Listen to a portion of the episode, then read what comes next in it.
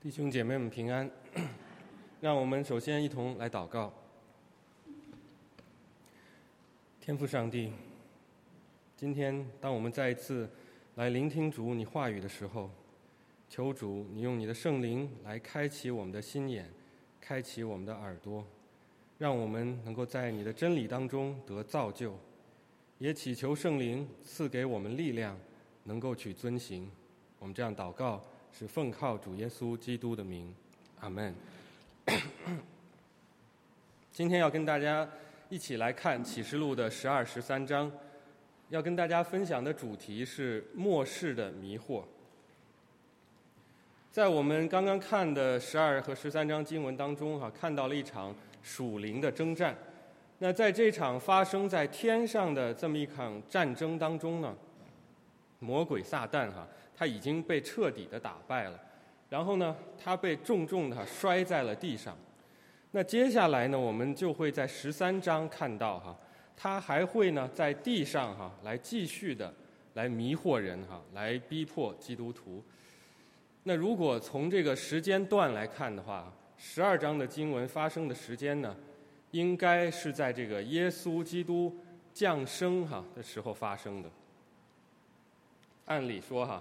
十二章的内内容哈，应该是放在这个启示录的一开始，然后呢，才是我们看到的写给七个教会的信。因为这个基督的降生、受难，还有他的复活，在这个之后哈，才有了教会嘛。但是呢，启示录却把这一段经文哈摆在了十二章这里哈，因为启示录的这么一个特殊的写作的结构，还有它的文学题材。我们就不能啊以这个线性的这么一个时间顺序来去理解哈，这就好像是我们文学手法当中有一个手法叫倒叙哈。香港的电影史上面有一部非常有名的作品叫做《无间道》哈，那这部作品呢被拍成了哈三部哈电影三部曲哈，在第一部电影拍出来之后呢。电影公司发现啊，这个大获好评哈，票房卖得非常好。后来呢，电影公司就拍了第二部《无间道》的电影第二集哈。但是这个第二集呢，实际上是第一集的前传哈，它是在讲第一部电影之前发生的事情。再之后呢，电影公司哈又拍了第三部，第三集呢才是这个啊续集，才是讲的这个第一部电影之后发生的事情。所以，如如果按照时间的顺序来排列的话，哈，那这三部电影就是二一三的顺序，哈。那今天呢，我们也会用这么一种倒叙的方式来看十二和十三章的经文，哈。我们先会呢由十二章的经文引入到十三章，然后我们再回到十二章，哈。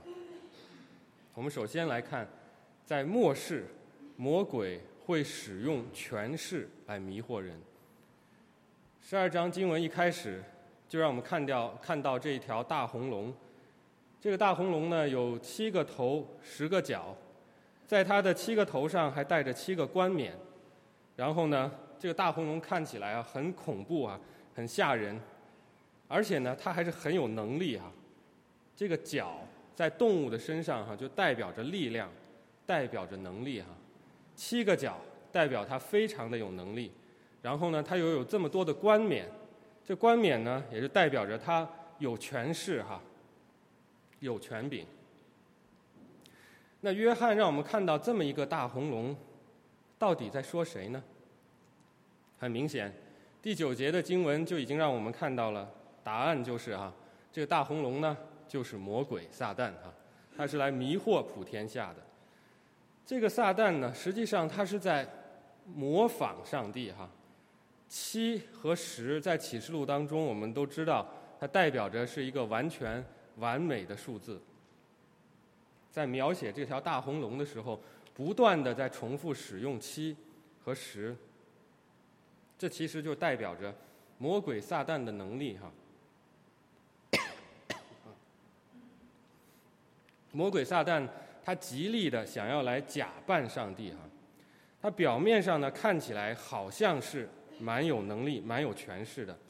他的目的呢，实际上是要来迷惑世界。那接下来我们就来看一看，他是用什么方法啊？他是用怎样的方式来迷惑普天下的？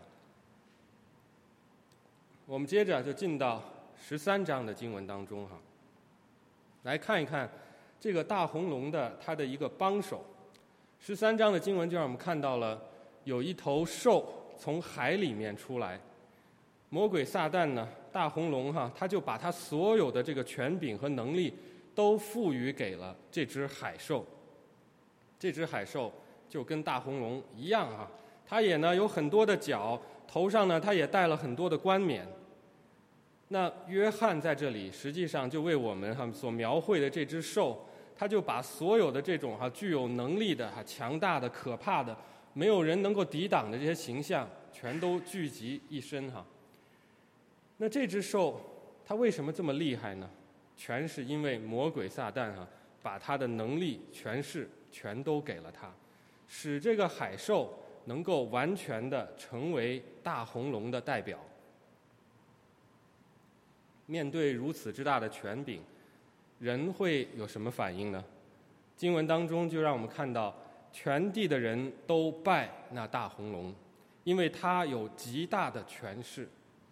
全地的人哈，当然不是所有的人。后面的经文也让我们看到哈，唯独属神的人不拜，不拜兽，也不拜这大红龙。但是全地的人这个词哈，它表达出来的就是这个世界上哈。普遍的哈，这个世人对于这个大红龙，对于这些海兽啊，它的权势被他们所迷惑，而去跟随他们，而去敬拜他们。那他们之所以会去拜兽，经文也让我们看到了，原因就是他们被这个兽的权柄，被这个兽的权势所折服啊。我们看到经文说，谁能比这兽？谁能与他交战呢？这只兽这么有能力，这么有权势，所有很多的人啊，许许多多的人都哈对他的权势啊所折服，所以呢，都是出于哈对权势的崇拜。可以说，古今中外啊，一直以来都有一种啊这种对权力的崇拜啊，这有一种情节哈。因为呢，你拥有了权力哈，你就拥有了一种好像高人一等、高人一等的这种特权嘛。那在当代的社会当中，对权力的崇拜也已经成为一种很普遍的现象啊。在职场上面，在社会上面，我们常常会看到哈，人对于权势、对于权力的强烈的追求和崇拜哈。那权力。可以说哈，是人心中这样一个挥之不去的偶像。不但我们个人会崇拜权力，在国际政治上也是如此哈。在国际体系当中，一个强国，当他拥有了这种强权，拥有了强大的军事、经济、哈外交各方面的这样强大的影响力的时候，那他在这个权力的资源上面就拥有较高的优势。那他就在国际上面就有比较高的全球范围内的影响力。那那些比较弱的国家怎么办呢？就自然就往这些强国靠拢啊，要依附在这些强势的强权下面啊。所以无论是个人，无论是群体，无论是国家哈，只要有人的地方，就有对权力的崇拜。权力哈，实在是我们人心中的。一个很大的偶像之一，人也实在是很容易被权势所迷惑的。在启示录当中，就让我们看到了魔鬼撒旦，他掌了这么如此之大的权柄，他甚至得了权柄啊，可以在一段的时间里，他可以任意而行啊，可见他的权势有多么的迷惑人了。魔鬼他不但会用权势来迷惑人，他还会行很多的神机来使人被迷惑哈。那我们接下来就来看一看他怎么样用神机来迷惑人。前面我们已经看到了有一只海兽哈，那后面的这段经文我们没有读哈，因为太长了。这是十三章后面的经文，就让我们看到从地里面又上来一只哈，上来一只鹿兽。那这只鹿兽，经文对它的描述就是有两只脚啊，如同呢羔羊，那说话呢好像龙。它在头一个兽面前呢，施行头一个兽所有的权柄，然后又行大骑士。甚至哈，在人面前叫火从天降在地上。前面的那个海兽哈，它得了这个大红龙的权柄。现在呢，这只鹿兽兴起来哈，它也一样得了刚刚前面这只海兽所有的权柄。实际上呢，也是大红龙赋予给他的哈，并且呢，他又行很多的神迹，很多的奇事来迷惑人。魔鬼撒旦。不，不仅他会用权势迷惑人，他更会用这种神机骑士来迷惑人。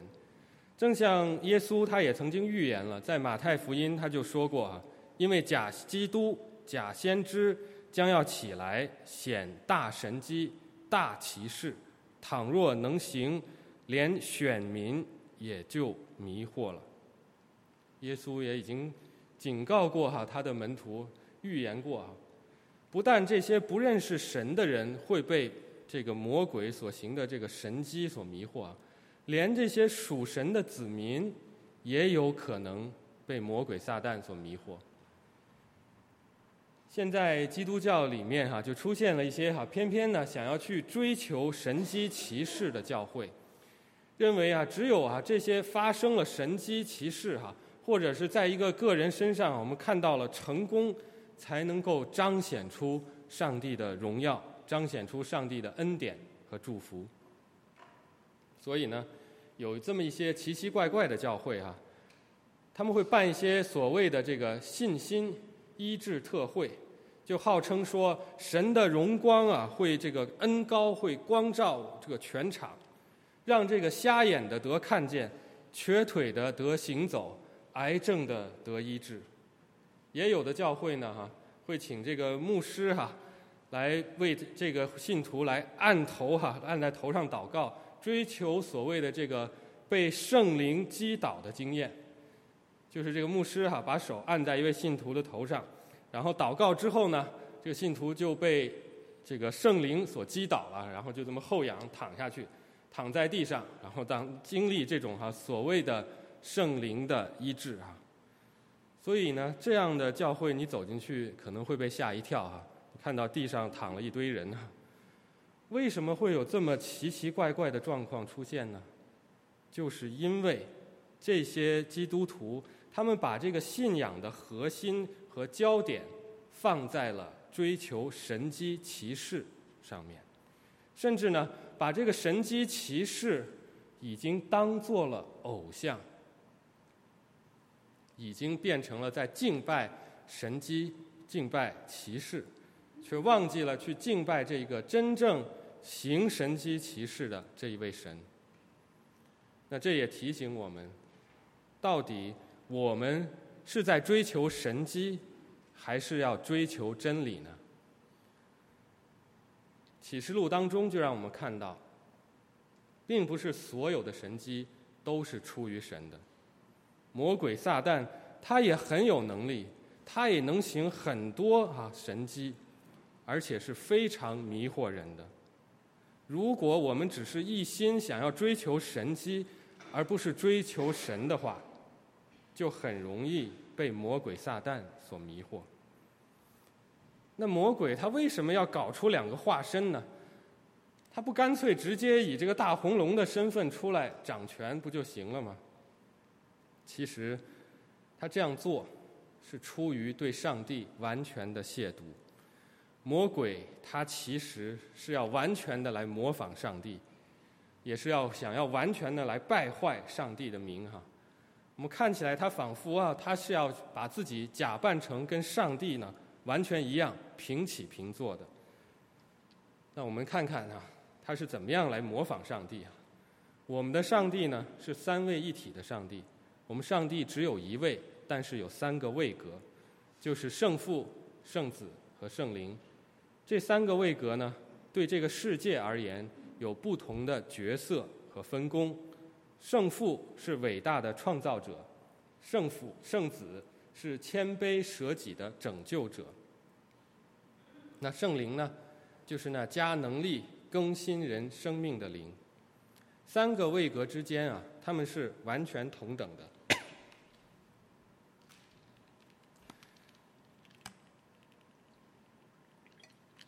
三个位格哈都是完全的上帝。那他们之间呢，实际上哈是一个完美的互渗互存的哈这样一个完美的合一的关系。那我们接下来再看看这个大红龙哈，他为了要假扮出像上帝一样啊，他搞出了这么一个邪恶的三一出来哈，他模仿上帝三一的属性，在经文当中就让我们看到大红龙呢，他搞出两只兽，一个海兽，一个陆兽。并且呢，他把他自己所有的权柄啊，全都分给这两只兽，然后呢，让他们可以完全的来做魔鬼的代理。就像就像我们现在电视综艺节目里面哈，常常呢会看到各式各样的模仿兽啊，兽这个英文单词的发音呢，刚好跟中文字的这个兽哈是相同的。现在不是很流行讲这个谐音梗吗？启示录当中这只大红龙，就真的是一只哈不折不扣的模仿兽啊。所以我们看到魔鬼撒旦，他想尽办法想要来迷惑世人，他用他极大的权势、各种各样的神机来迷惑人，使人来跟随他，使人来敬拜他。这其实就是魔鬼他一贯使用的伎俩。他也曾经这样的来去诱惑耶稣。我们的主，他也曾经面对权势和神机的诱惑。耶稣在正式开始他的侍奉之前，被圣灵引导到旷野当中受试探。在旷野里面四十天，魔鬼就来试探耶稣。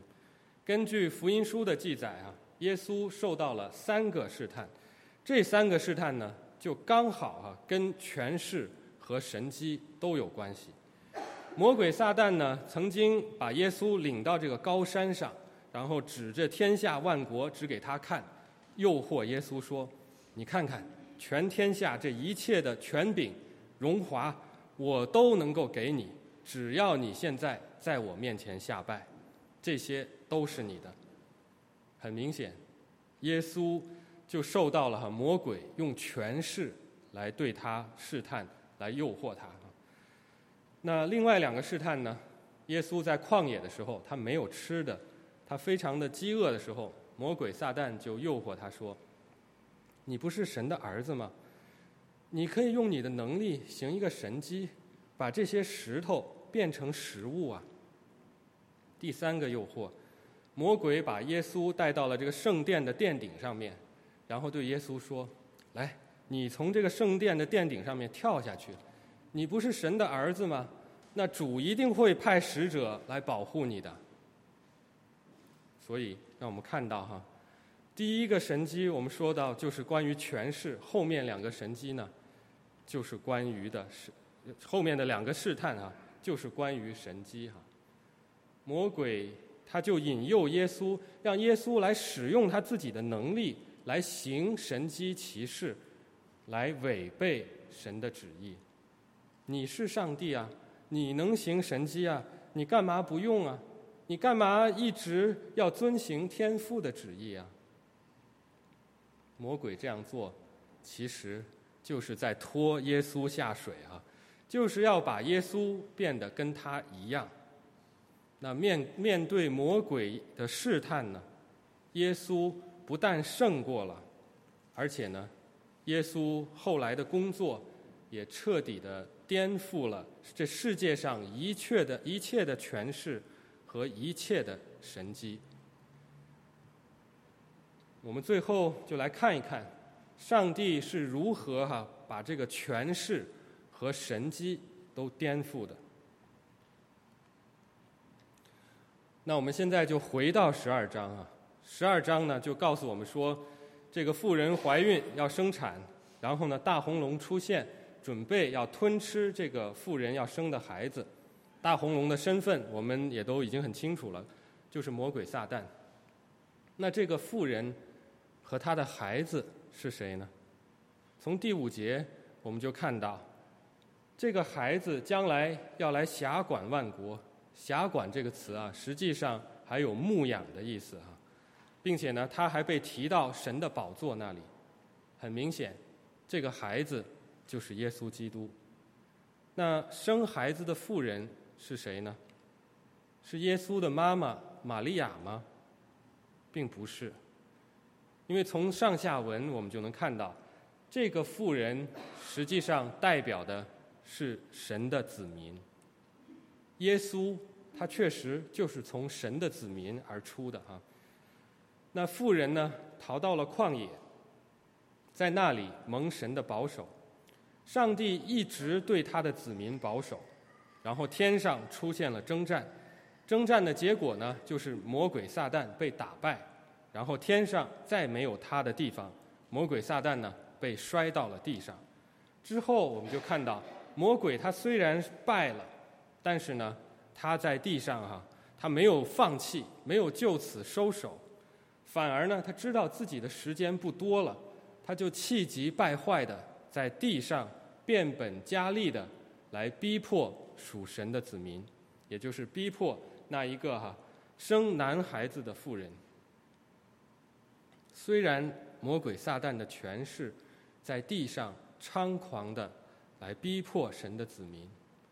但是神的子民却不必害怕，因为耶稣他已经胜过了魔鬼。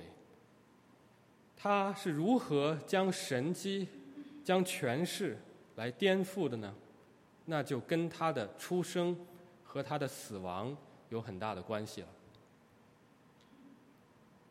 可以说，耶稣的出生就是对这个世界的权势的最大的颠覆。这么一个哈永恒的全能者，他没有用他的全能，用他的蛮有能力哈来降临在这个世界上，他却选择了放下他所有的权势，降卑为人，最终呢，他选择以一个软弱的婴孩来降生来到这个世界。这一位拥有哈一切权柄的主，竟然呢？愿意以这样一种方式来抚救人，这就彻底的颠覆了这个世界上一切的诠释。下个月哈就是圣诞节了哈，每到圣诞节，对于每一个基督徒来说呢，啊，我们一一想到哈耶稣基督的降生，那一个生在马槽当中的婴孩儿。还有耶稣降生之后哈，来向耶稣献上礼物的这三博士哈，讲到这一些画面，都给人一种平安，给人一种祥和的哈、温馨的这样的一种感觉。但是今天的启示录十二章哈，却让我们看到了耶稣基督他降生的时候背后哈风起云涌的一幕，就是魔鬼撒旦啊。在耶稣降生的时候，想要吞吃掉耶稣哈，他要吞吃掉这个婴孩实际上，魔鬼也使这个当时哈，借着当时这个希律王的手，就把耶稣的出生地哈伯利恒附近的两岁以内的男婴都杀光了哈。但是呢，在上帝的保守之下，魔鬼并没有得逞。正像这个诗篇所告诉我们的哈。你因敌人的缘故，从婴孩和吃奶的口中建立了能力，使仇敌和报仇的闭口无言。上帝就是这样的奇妙哈，透过这么一个软弱的婴孩，建立了能力，彰显出他的全能，使魔鬼撒旦哈闭口无言。上帝他用他的软弱来彰显他的全能。耶稣基督哈，他道成肉身，降生为人，就是对这个世界一切权势的最大的颠覆。所以，耶稣用他的出生颠覆了这世界的权势。那他又是如何来颠覆了神机呢？这就跟他的死亡有很大的关系了。耶稣曾经对那些向他来求神机的人说了这样一段话，他说：“一个邪恶淫乱的世代求看神机，除了先知约拿的神机以外，再没有神机给他们看。约拿三日三夜在大鱼肚腹中，人子也要这样三日三夜在地里头。”这段话哈。他是指着耶稣，实际是指着他的死亡说的。那旧约先知哈当中有一位先知是约拿，他曾经呢被神呼召要去向这个以色列人的世仇尼尼微人呢去传讲这个悔改的福音。但是约拿他不愿意去啊，然后呢他就往反方向跑，想要逃离上帝的呼召。最后呢，上帝就派了一条大鱼去把这个约拿哈吞到肚子里三天三夜。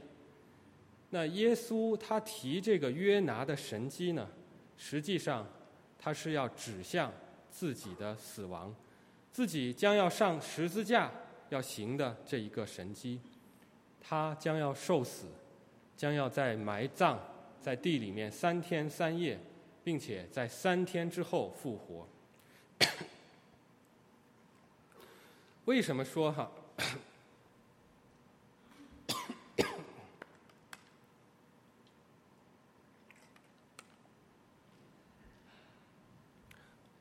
为什么说他在十字架上的死是对神机的最大的颠覆呢？因为啊，这个世界上的人所求的神机，都是这种惊天动地的哈，蛮有能力的，彰显荣耀的，彰显全能的。但是耶稣他在十字架上，却以一个最卑微的、最屈辱的、最软弱无能的。以这样的一个方式，来行出了最大的神迹。就连当时的世人哈，都这样来讥笑钉在十字架上的耶稣。他指着耶稣说：“啊，你如果是神的儿子，就从十字架上面下来吧。你不是上帝的儿子吗？你不是有能力吗？你不是曾经都行了这么多的神迹吗？现在你为什么不能救自己呢？”魔鬼撒旦，实际上在耶稣生命的最后一刻，还在试探他，还在向他叫嚣哈。你怎么作为上帝的儿子会惨死在十字架上面呢？然而，这正是耶稣的死所带来的最大的震撼和对神机的颠覆。他完全把世人所追求的这种神机啊。给彻底的颠覆了，全能的上帝，他竟然选择不使用他自己的能力，为了拯救人，甘愿卑微的牺牲了他自己。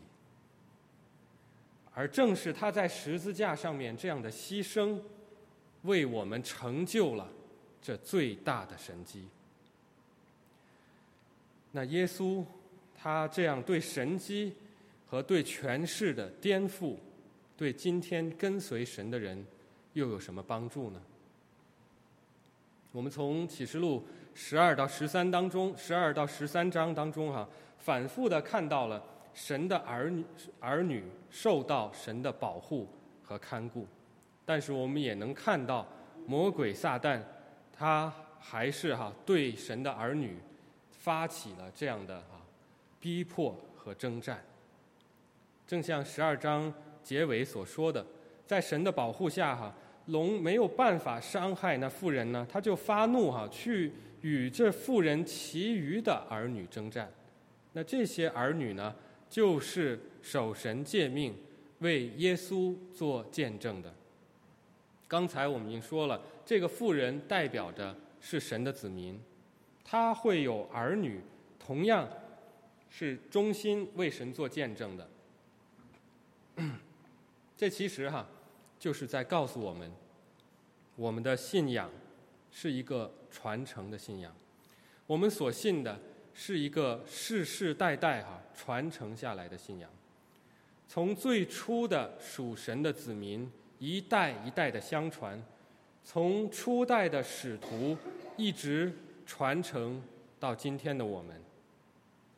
所以哈，我们可以说同样是属神的子民，也就是那富人的儿女，属神子民的传承。魔鬼他虽然看起来拥有了很大的权势、很大的能力，能迷惑人、能逼迫神的子民，但是魔鬼的作为终究是有限的。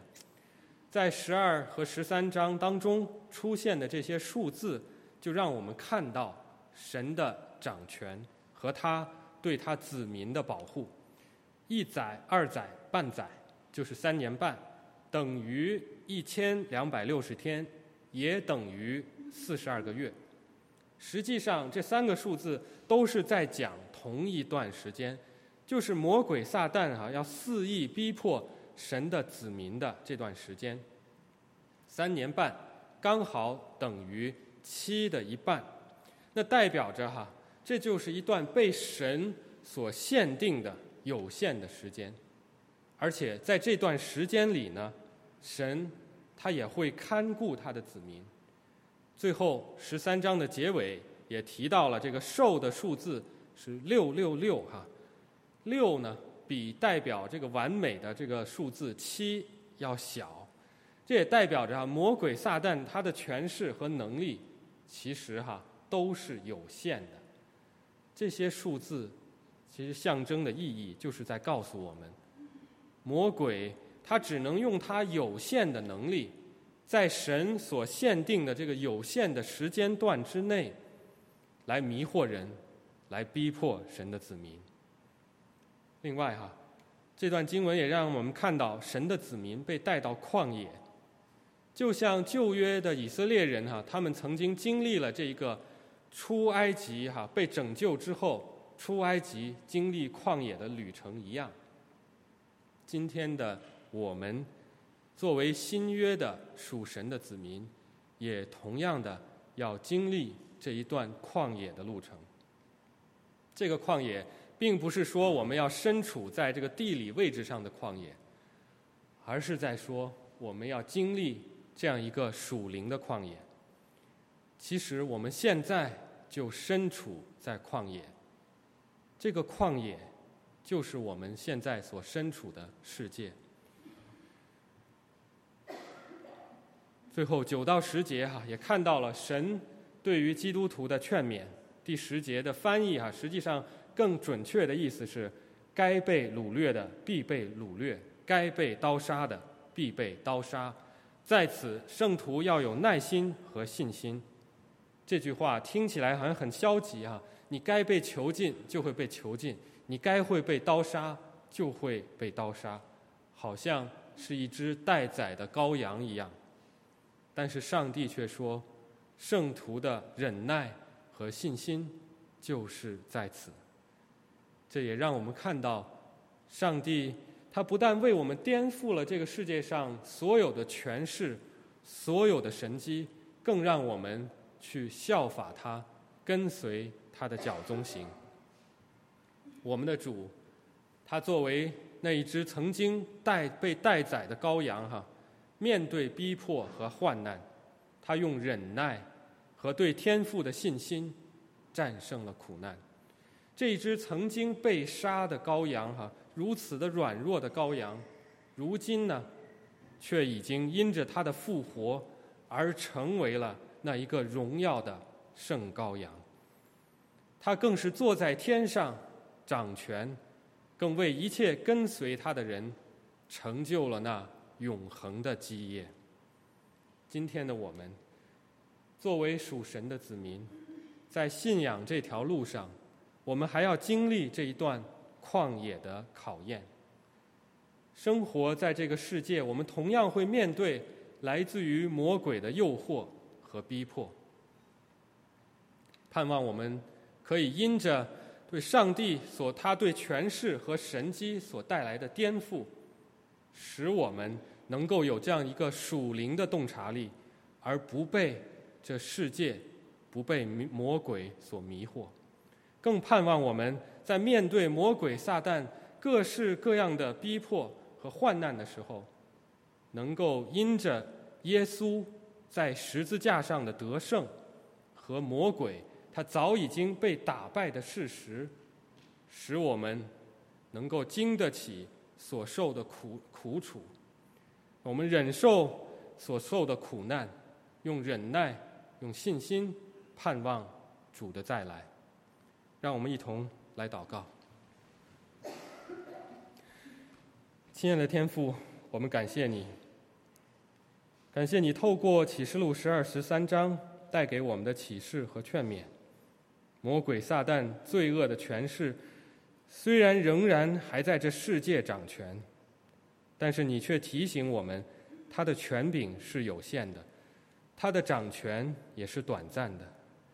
这一切看似猖狂，对神的亵渎和对圣徒的逼迫，其实都是魔鬼在彻底破败之后的最后挣扎。我们感谢主，你早已经为我们征战得胜，并且还要胜了再胜。我们更感谢神，你透过你爱子耶稣基督的降生和使命和舍命，颠覆了。这一切的权势和神机，祈求主来保守你的儿女，让我们在这末世当中不失脚，帮助我们效法主，跟随主的脚踪行，在各样的诱惑、各样的患难和逼迫中，能够得胜有余，做你忠心的儿女。因为我们知道这至暂。至轻的苦楚，要为我们成就那极重无比、永远的荣耀。祷告，奉主耶稣基督的名，阿门。